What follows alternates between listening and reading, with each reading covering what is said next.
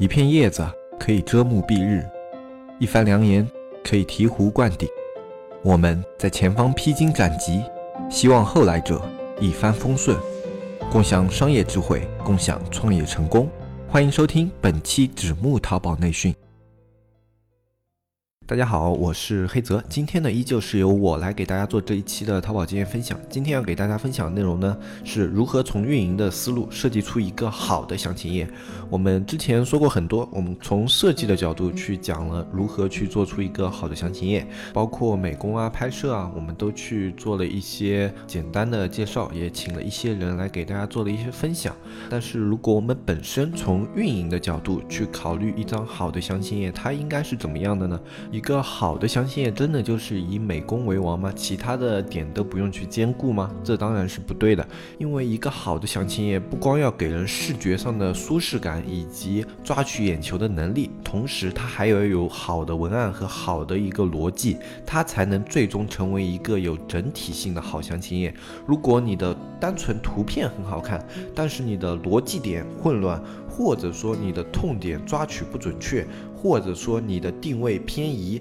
这些因素都有可能导致你的整个详情最后浪费了你那些比较好的美工，或者浪费了你那些优质的图片。如果出现这样情况，当然是非常可惜的，因为你只要做好一个逻辑叙述上的整理，或者说做好一个。痛点方面的叙述，那它可能整个表现就完全不一样。我们作为一个运营，应该从什么样的角度去给你的美工提出建议，或者说怎么样的角度去和你的美工进行合作，做出一个比较好的详情页？首先，你对你的产品定位要清晰。比如说，你的产品是行业内算是低价的，那么你的价格可能就是你最主要的优势。那么你同时要考虑的是，在这种低价的环境下，你客户的担忧是什么？你客户的需求是什么？这两点你在详情落地之前就要想得非常的明确。因为客户在网上购物，他们首先一个是有需求点，然后搜索了你的宝贝，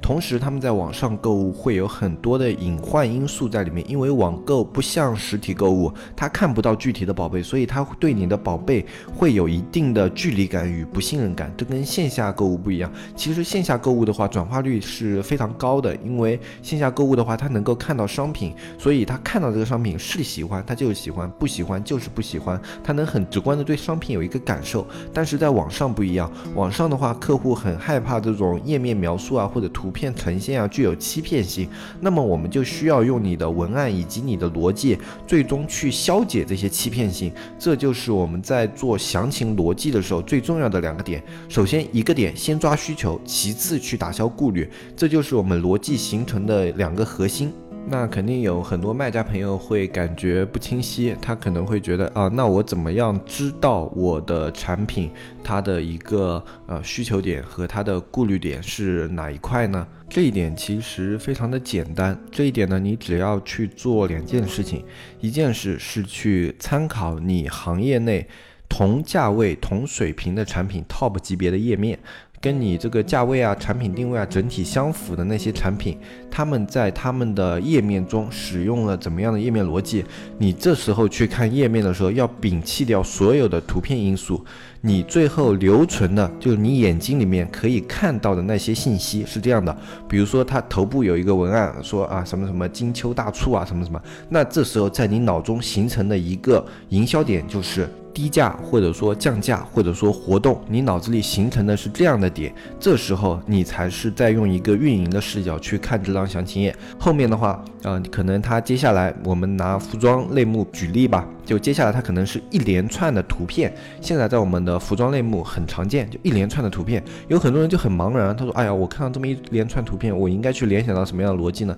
一连串的图片很简单，它的逻辑永远是在呈现一个，那就是展现，就是在展现自己的商品，或者说叙述自己的商品啊。这时候你要关注的呢，是它的图片整体的一个表现形式，它是全身照、半身照、特写、细节，还是怎么怎么样？你去看它的一个从上到下。下的页面这里面这个图片整体构图的分布。比如说，如果它上面是全身照，然后中间是细节照，那就证明你这个类目它优先呈现的是产品整体表现，后续呈现的是产品细节质量。这些都是要在你看这个页面的时候，你要在脑内呈现出来的信息。如果你在看一个页面，你的脑内没有呈现这个信息的话，那你就是一个买家视角，而不是作为一个运营视角。我们作为运营视角的话，我们要把每一块的详情都变成信息存储到自己你的脑内，然后把这样的逻辑去进行梳理，这样你才可以梳理出来这个页面的逻辑。如果你脑内不做这样的梳理的话，你是形成不了页面逻辑的啊。然后接下来我们在梳理的时候还有哪些点要注意呢？比如说，同样如果一张图片它里面的描述内容是在讲面料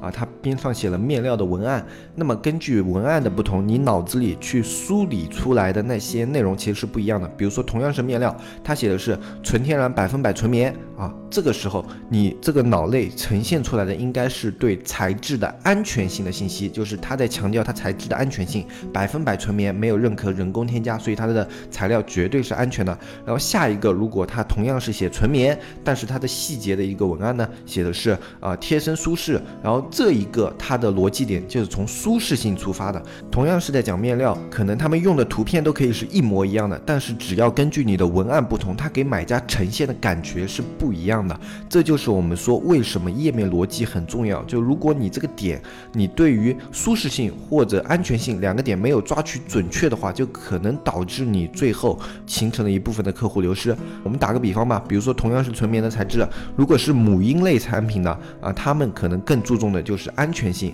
如果是呃一些个人经常穿着的那些贴身的啊，或者说 T 恤啊这样的一些衣物的话，他们可能最注重的是舒适性。这两个点的提取就完全不一样。有人说，那我可以同时兼顾安全性和舒适性啊？对，我们可以同时兼顾，但是你在逻辑上要有个主次。就比如说，他先看到的是安全性，还是先看到是舒适性？其实先后顺序对人他这个逻辑的生成是有影响的。比如说，一个人在浏览页面的时候，他先看到了你这个材料介绍的是百分百纯棉啊，他先形成了哦，你这个材料是安全。然后接下来继续看的话，哦，这个材料好像还挺舒服的。然后他。会是这样的一个逻辑，如果他先看到的是你的材质的一个舒适性的一个介绍的话，他可能脑子里就觉得，哎，你这个材料可能还蛮舒服的。然后看到后面一些安全性的介绍，就有一点像附加上去的。作为附加属性的话，它就会显得相对薄弱一些，在买家里面的。感觉呢就没有先强调那个点那么强烈。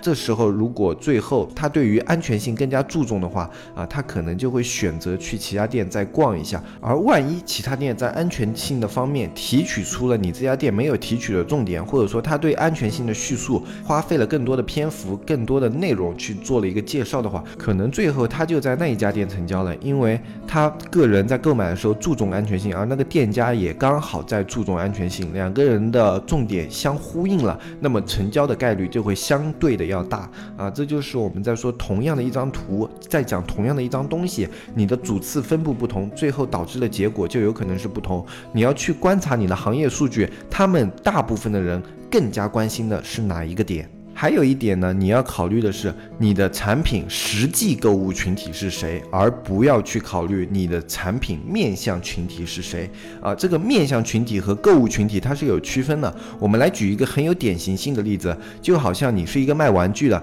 你的玩具面向群体是不是大部分是小孩子，就那种刚出生的孩子啊，或者三四岁的孩子？根据孩子的不同，你的面向群体不同啊。但是你的面向群体大多来说都是孩子，但是他们的实际购物群体有可能是孩子吗？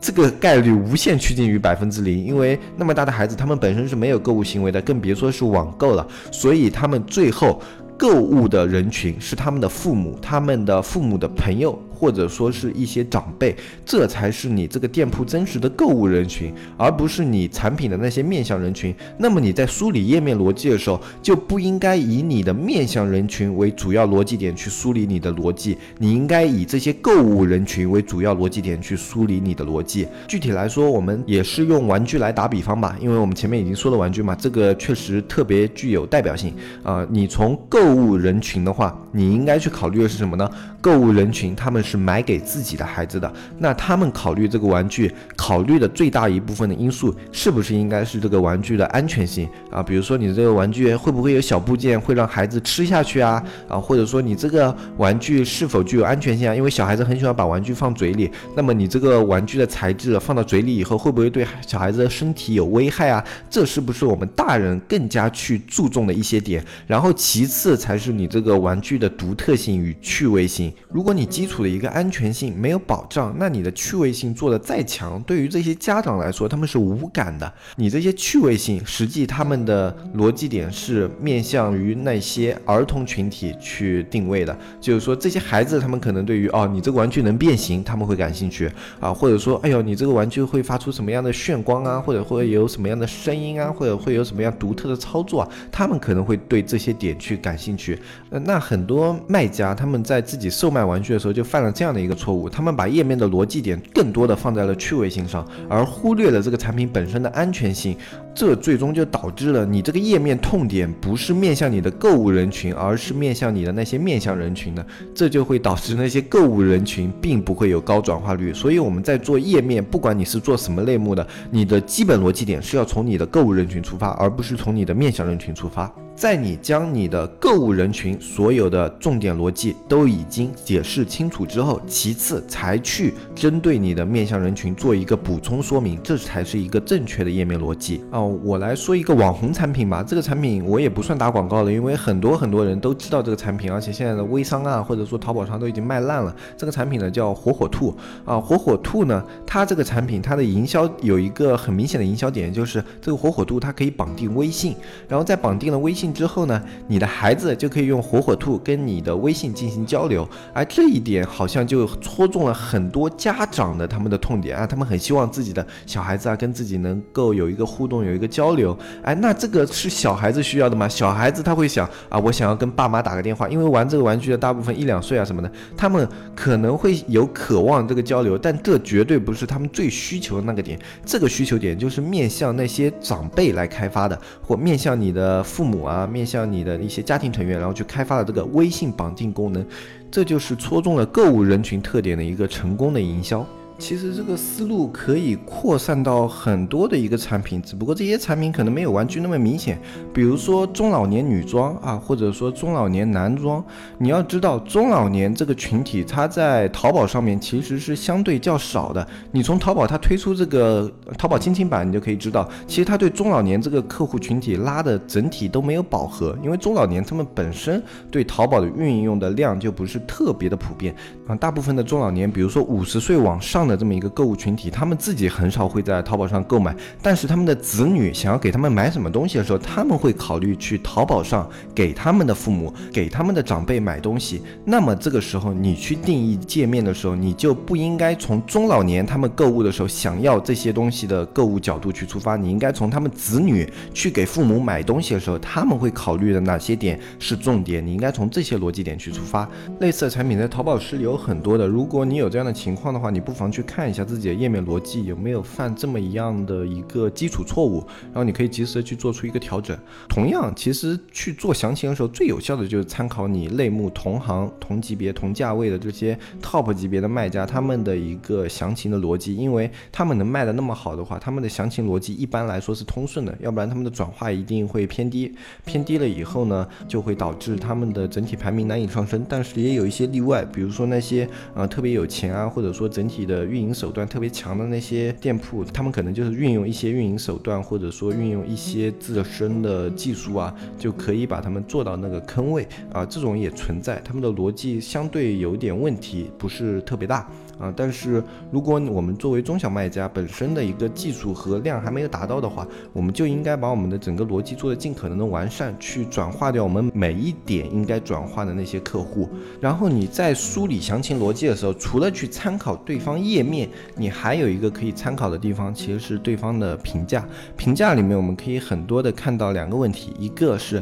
客户对于产品的哪一点满意，另外一个就是看到客户对产品的哪一点不满意。这两点都是你。可以很明显的从评价里面去提出的两个点。那这两点其实就是一个就是客户的需求点，另外一个就是客户的顾虑点。他是不是需求点被你这个产品戳中了，所以他会在评价里面特地给你提出来说你这个产品的哪一个点很好啊，特别的舒服啊，或者怎么样的？那这是不是他去购物的时候一个需求点，然后被戳中了，他才会特地提出来讲？那么还有一种差评的话，就是他的某个需求点没有被满足，或者他的某个顾虑真的发生了，那这是不是就是这些买家的顾虑点啊？这两点其实就是我们可以从评价里面去提取的信息，啊，也是一个非常高效的手段，而且更加适合一些新手卖家去使用。因为一些新手卖家他们去分析自己同行页面的时候，他们的整体脑内逻辑可能没有那么清晰，但是你去看评价的话，你就可以很明显的看到买家对哪些点满意，哪些点不满意，因为买家的语速都是很直观的，没有什么弯弯绕绕，没有什么文案修饰，所以看起来会相对的直观。所以说，对于新手卖家去看评价来提取这些信息，效率是相对要高的。但是你还是要注重一个你自身产品的痛点提取。痛点提取对于一个产品来说是非常重要的。什么叫痛点提取呢？痛点就是说你这个商品最打动卖家的应该是哪一个点，然后针对这一个点，你会花最好的位置以及最优的逻辑和最大的篇幅在整个详情页里面去做描述。比如说像服装类的话，他们最多的往往就是他们整个服装的展现的图片啊，像一个服装详情页，可能他们的文案可以很少，但它图片一定是非常多的，因为买家在买衣服的时候，他们更想知道的是穿上这件衣服以后是怎么样的，或者你这个衣服的整体的表现是怎么样的啊？在这种情况下，他去看衣服的时候，最想看的一定是衣服的本身，不管你是穿在模特身上，还是摆放在某个场景，或者说是怎么样的一个展现啊，他更多注重的是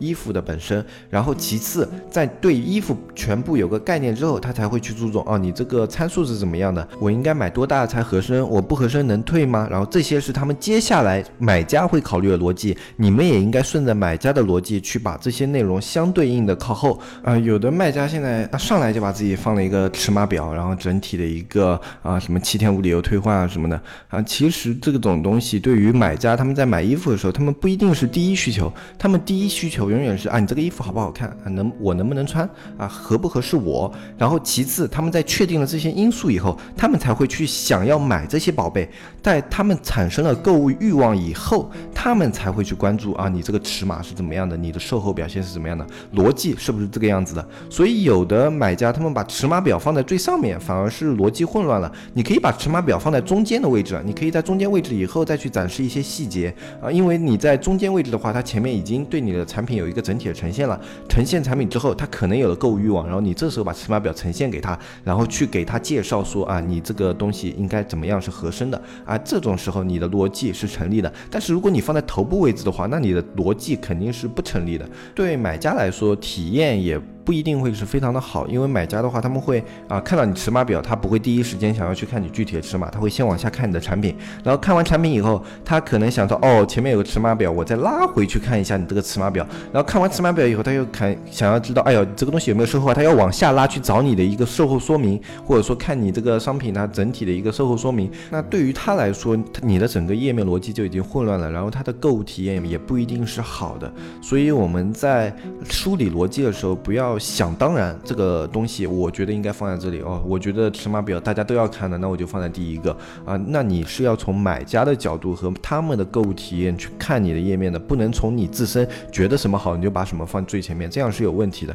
你要先去整理一个逻辑，你要这个逻辑是顺应市场、顺应买家的逻辑，不是说这个逻辑顺应你脑内那些预定的逻辑，这样去做详情的话，思路是有问题的。那么好，我今天讲的呢，就是如何从运营。的思路去考虑，做出一个好的详情页。呃，我讲的东西虽然说是比较。大的就是说，呃，可能是从整个详情，从所有类目适用的这个行情的编排角度去出发的，没有特别细节的去讲啊，某个类目应该怎么怎么做啊，你这个应该是怎么怎么样一个固定版式，我是没有讲这样的东西的，因为在我来看，详情每个类目没有一个固定版式，所有类目的详情，他们的逻辑绝对都是不一样的，没有说啊什么应该把一个什么服务放最上面，面料放怎么样，什么这样一个位置，这个东西在我看来是没有固定版式的，很多导师。啊，或者说什么的，他们喜欢把这种东西讲成一个固定版式，说你就按我这个去做，你的详情转化绝对不会差。那我觉得这样是不对的，每个类目的情况不同，你应该做出来页面就是不一样的。服装类的跟你生活用品类的就应该是不一样的，你化妆品类的跟你食物类的又应该是不一样的，所以没有一个通用的版式的。呃，这个东西呢，最重要的是你去你的行业内的观察，然后你把我这一次分享里面用的一些思路，然后自己去做一个吸收消化，我觉得这样是比较好的。呃，之前有很多的卖家朋友在后台跟我说，我讲的东西比较偏泛，就是比较宽泛了。那我觉得这是很正常的呀，因为我做的音频是面向于全淘宝，甚至于是全电商这样的一个环境做的节目。那我这个节目肯定不会说我针对于哪一个类目啊，去给你点到点的把这个做法给说出来啊。我们在做这个节目的时候，我自己是一直在说，我给大家提供的是一个思路性的东西，大家根据我的思路可以去自己的类目有一个自己的思考，然后你在自己的思考以后，你可以根据你自己的类目情况去。总结出自己的那一套细致的操作，我觉得我提出的思路，你只要是一个善于思考的人，或者说是一个呃学习能力比较强、求知欲比较强的人，你都会自己根据某一些点自己去拓展学习。比如说啊，这个点击率怎么控制啊什么的，你去百度一下，你都可以进行一个很简单的拓展性学习。这个学习甚至是没有费用的，因为这种文章非常的多，而且它也没有特别多的点可以说去忽悠你，或者说去骗你的。呃，它这个东西本身就很简。简单嘛，然后你根据我的思路去找这些拓展点，然后最后就很容易的去形成一套自己适用的那么一套方法。所以我觉得这个宽泛，我怕是改不了，就没有办法。呃，哪一天啊，说我个人开个课啊，专门针对哪个东西，服装类，我就专门针对服装类讲啊，那我可能还可能讲的比较细致一点。那如果我在这里做节目，我要面向整个淘宝类的去做这些运营的分享的话，我肯定是讲的会比较的全局，比较的宽泛啊，因为这样是适合更多人去思考、去吸收的。所以这个东西真的是改不了。如果你有比较细节的问题嘛？你可以加一下我们的社区，我们社区里面的运营，他可以很从很细节的点去给你进行一个解答啊。我们的社区的费用也不贵嘛，就二百九十八一年，给你的一个优酷会员啊，或者说一个百度云盘这样的一个服务，一年的费用也差不多。然后你可以买到一个随身顾问，虽然我们的运营最近比较忙，可能回消息的速度会比较慢，但是你的消息你只要给他看了，或者说他说等一会儿会回你了，那他肯定就会帮你。去解决这个问题，我觉得二百九十八买一个一年的随身顾问都已经很划算了，更何况我们还附带了一个社区的一个内容分享，然后我们还有一个卖家交流群。后期的话，我们针对社区内部，我们会推出很多样的服务，包括我们现在的美工服务，可能我们以后也会做一些平台。啊，就我看来的话，我们的社区的性价比绝对是非常高的。那好，今天又是打了一波比合金还要硬的广告。对我们的社区服务有兴趣的各位听众朋友呢，只要添加小安的微信“纸木电商”的拼音，就可以添加到我们的。社区，我们社区现在主要是以小程序的方式连接各位啊。小程序呢，你搜索“子木见闻”就可以看到了啊。具体的你看下方的详情就可以了啊。我是黑泽，我们下期再见，拜拜拜拜拜拜。